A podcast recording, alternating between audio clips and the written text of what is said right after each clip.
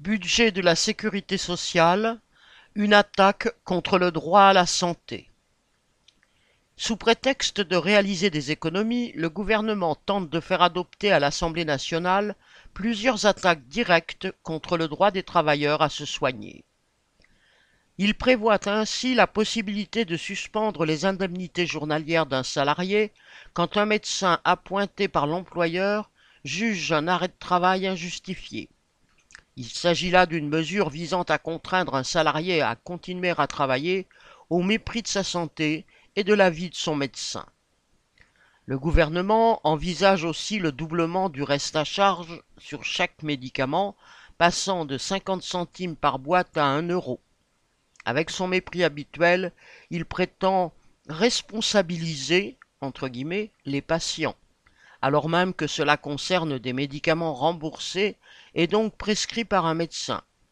Il ne s'agit pas de responsabiliser, entre guillemets, mais de dévaliser les patients.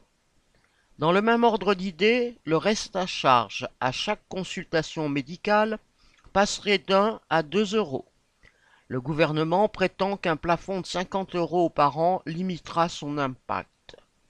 Il n'y a que dans les milieux de la bourgeoisie qu'une somme de 50 euros par adulte est considérée comme insignifiante. Et ce montant pourra être augmenté régulièrement. Le forfait hospitalier, instauré en 1983 sous Pierre Mauroy, a ainsi été augmenté plus de 20 fois, passant de 3 à 20 euros par jour.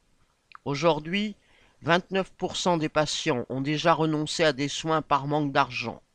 Les soins dentaires et d'optique sont les premiers concernés en raison du moindre remboursement. Le gouvernement veut en fait réserver le droit à la santé aux plus riches. Il a dégainé pour la quinzième fois le 49.3 pour faire adopter sans discussion son projet, expliquant que, de toute façon, le montant des franchises serait défini par voie réglementaire.